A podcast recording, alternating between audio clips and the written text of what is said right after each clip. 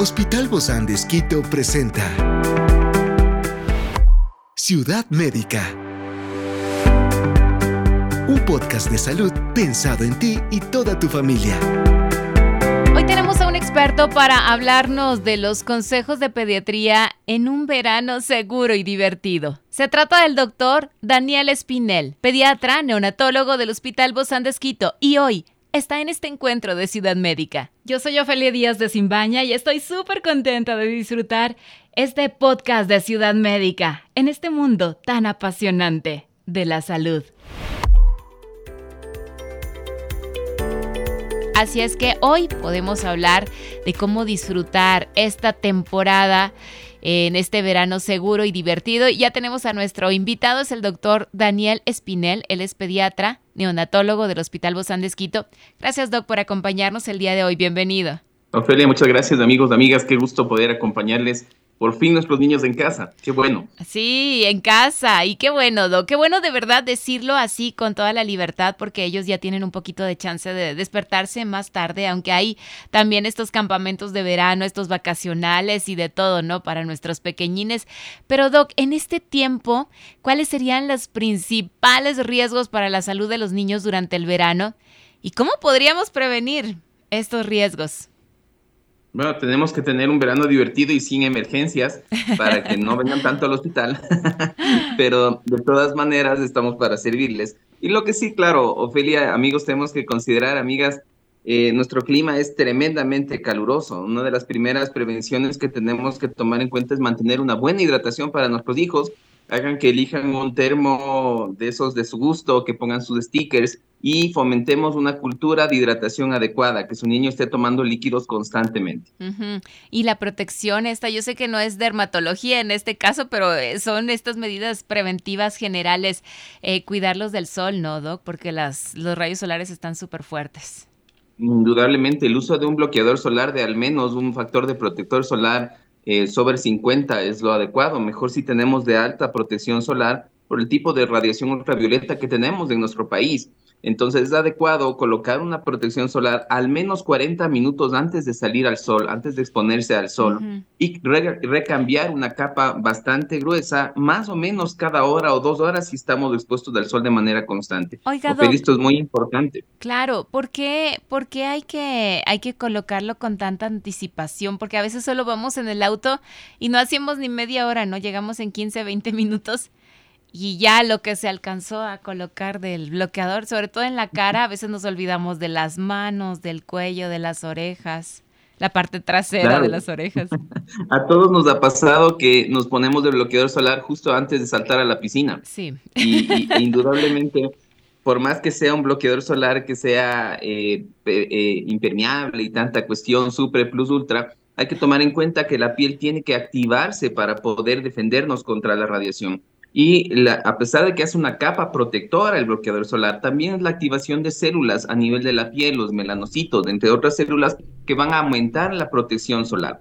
Hay que permitir que nuestra piel se prepare para esta exposición solar y que eh, la piel eh, a través de la crema tengan una activación adecuada.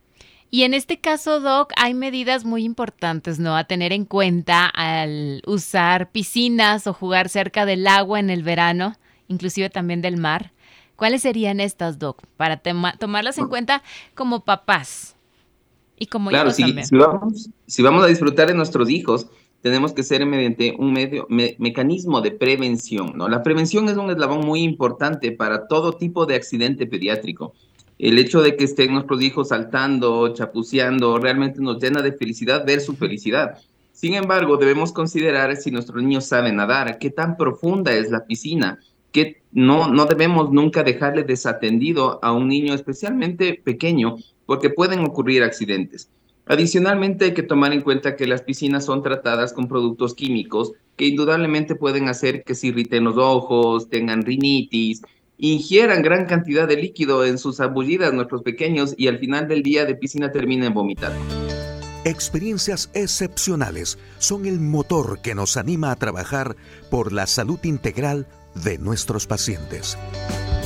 Expresamos el amor de Dios para dar prioridad a la vida por sobre todas las cosas.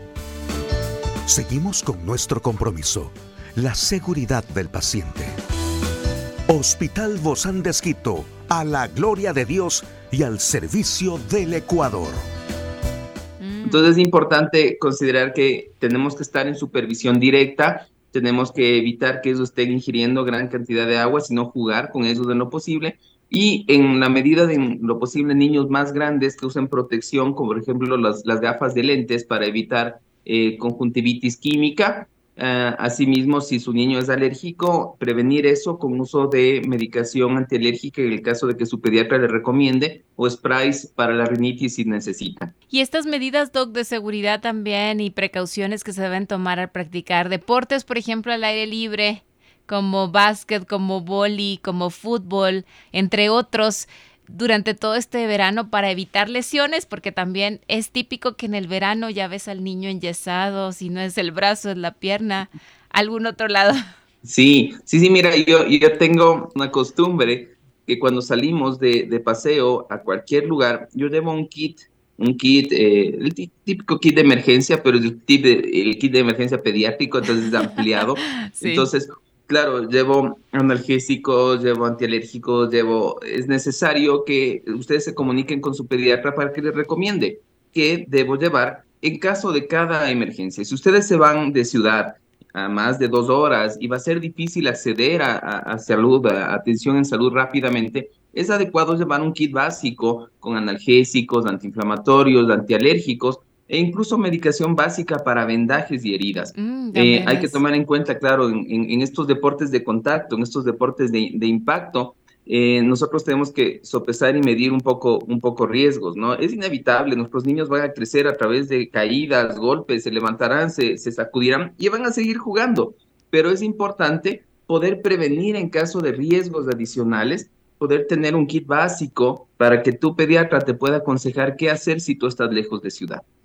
Y sobre todo porque eh, las emergencias son eso, emergencias, no sabemos en qué momento llegan a pasar, aun con muchos de los cuidados que podamos llegar a tener. Totalmente, totalmente. Hay que tomar en cuenta que es un momento de libertad, nuestros niños están corriendo por aquí, por allá, medir riesgos es adecuado, eh, ver qué es lo que ellos pueden alcanzar, si hay precipicios, barrancos, eh, situaciones que pongan en riesgo a ellos, no dejarles desatendidos. Asimismo, si existen lugares a nivel en, el campo donde ellos puedan estar explorando eh, y puedan haber frascos que puedan causar algún problema y puedan tener pesticidas, por ejemplo. Pueden haber intoxicaciones y es necesario siempre medir y conocer el entorno donde van a estar nuestros hijos. Tener un entorno controlado nos ayuda a tener un, un momento más feliz, más, más más lleno de dicha. Claro, más libre también y más divertido que se haga el verano. Doc, repítanos por favor esos implementos básicos que nosotros como padres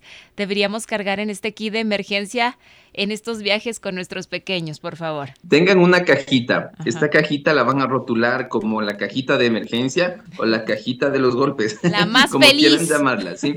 En esta cajita es importante tener una fuente de analgésico, no les puedo dar una receta médica, pero les puedo decir que más o menos deben tener un analgésico tipo ibuprofeno, pueden tener un antiperético tipo paracetamol, deben tener indudablemente algún antialérgico prescrito por su pediatra, eh, esto es adecuado, deben tener adicionalmente medicación para hidratación, suero oral o sobres de estos de, eh, para restituir, esos son mejores que usar un, espacio muy, muy, muy amplio en caso de que su niño tenga diarrea. Deben usar también cremas para, en caso de las quemaduras, hay, hay cremas eh, que nos ayudan a, disminuir, em, no puedo decir marcas comerciales, entonces, pero técnicamente usen las cremas típicas que usamos de aloe, por ejemplo, para las quemaduras, nos van a ayudar y nos van a servir. Asimismo, es necesario tener un paquete pequeño de gasas, alcohol antiséptico, curitas. Eh, esparadrapo, curitas, indudablemente las del gusto de sus niños, si les gusta Star Wars, tengan las de Star Wars, a mí me gusta Star Wars, así que yo me pongo las de, las de Stormtroopers, entonces es importante que sea divertido también a pesar del accidente cuando sucede para tu hijo, así va a ser más, más, más asequible la cosa. Claro. Entonces tener un, un kit básico de analgesia, hidratación, medicación para el dolor, medicación para las quemaduras y un kit básico para primeros auxilios sería lo adecuado, así como, como básico, amigos de Ofelia. yo creo que no debemos tener una farmacia ambulante como tiene el pediatra eh, aquí presente, pero con este básico ustedes pueden ya resolver emergencias básicas. Claro, obviamente, bueno, esto, y, y algo básico que creo que ya eso ya ni lo mencionó porque todos lo cargamos, que es el alcohol, ¿no? Totalmente, el alcohol antiséptico, sí. Entonces, esa es su cajita de golpes. Entonces, tenerla ahí guardadita, tenerla lista y tener fuera del alcance de los niños. Hay niños que les gusta tomarse el, los medicamentos y no queremos que tener intoxicaciones inadvertidas durante sus vacaciones. Eso es verdad. Oiga, Doc, y dentro de todo esto, ¿cuál es la manera más adecuada, por ejemplo, al utilizar el repelente de insectos en los niños? Hasta, hasta qué momento ponerles, porque hay estos de spray y hay estos como loción, ¿no? Entonces uno va y hasta uno sale tosiendo cuando estamos lanzando el spray de, de, de, de, contra insectos, no insecticida, sino contra insectos. Si usted presume, si usted presume ir a un área en la que existen mosquitos, en efecto en el que pueden existir riesgo de picaduras, o peor, áreas endémicas de dengue y paludismo, es necesario usar el, repelente. La manera de usar el repelente depende de, la edad de su pequeño. Si es un bebé chiquito, lactante, que se va a llevar las manos a la boca o se puede chupar la piel, podría tener problemas de gastritis, no, no toxicidad ventajosamente por el repelente, pero gastritis, náusea y vómito. Es necesario poner entonces el repelente sobre la ropa del niño, de tal manera que evitemos el contacto directo piel a piel, eh, para evitar alguna irritación. Adicionalmente, en niños más grandes, si es necesario poner el repelente, pero pedir que siempre se laven las manos posterior a su colocación.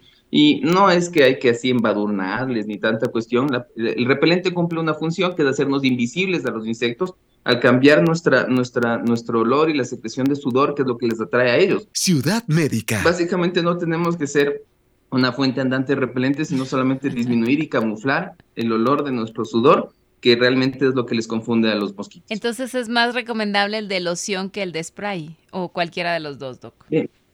La verdad sí, porque el spray se genera aerosoles y para los niños que son eh, un poco riníticos pueden aspirar eso y tener problemas después. Entonces, el que es en rolón, el que es en crema, eh, untable, posiblemente sea mejor para los niños. ¿Qué consejos nos podría dar para proteger a los niños del calor excesivo en los automóviles durante el verano, sobre todo porque los más pequeñitos no se pueden mover de su de su asiento de bebés? Y bueno, los más grandecitos también tendrán que ir con su cinturón de seguridad, así es que no es tan fácil a veces controlar esto en el calor. Sí, sí, sí, es, es una problemática, hay que tomar en cuenta que tenemos viajes largos, es necesario hacer ciertas pausas para hidratar a tus hijos con ojalá líquidos tipo rehidratantes, eh, bebidas de suero oral hidratante, ¿no? Entonces no llevarles a nuestros hijos súper arropados cuando están en el car seat, mantienen más calor todavía, es necesario mantener una buena ventilación en el auto, el uso de aire acondicionado podría ser una alternativa, sin embargo, que no esté prendido al máximo, porque eso también les puede causar un poco de rinitis. Entonces es necesario eh, controlar la cuestión de temperatura, hacer unas pausas más o menos cada hora y media, dos horas de viaje, detenerse, salir, tomar, hidratarse un poquito y mantener una buena ventilación en el auto. Nunca dejarles en el auto mientras salimos a comprar algo en la tienda de, la gasolinera. Porque ahí es cuando ocurren los, los golpes de hipertermia y donde pueden ocurrir problemas. Muy buena esa advertencia, por favor. Retírenles de pantallas, retírenles de pantallas, de celulares, de, la televisión. Hagan que nuestros hijos recuperen su infancia, que revuelven, vuelvan a ver la hierba, la naturaleza, aprovechen este tiempo. Gracias, doctor Daniel Espinel, pediatra neonatólogo del Hospital Bozán de por haber estado con nosotros. Un fuerte abrazo, Doc. Nos vemos pronto. Esta es una producción del Hospital Bozán de con el apoyo de HCJB. Encuentra este podcast de salud en las redes sociales como Spotify, SoundCloud y todas las plataformas digitales. Gracias por acompañarnos en este capítulo de Ciudad Médica, un espacio para tu salud. Hasta la próxima.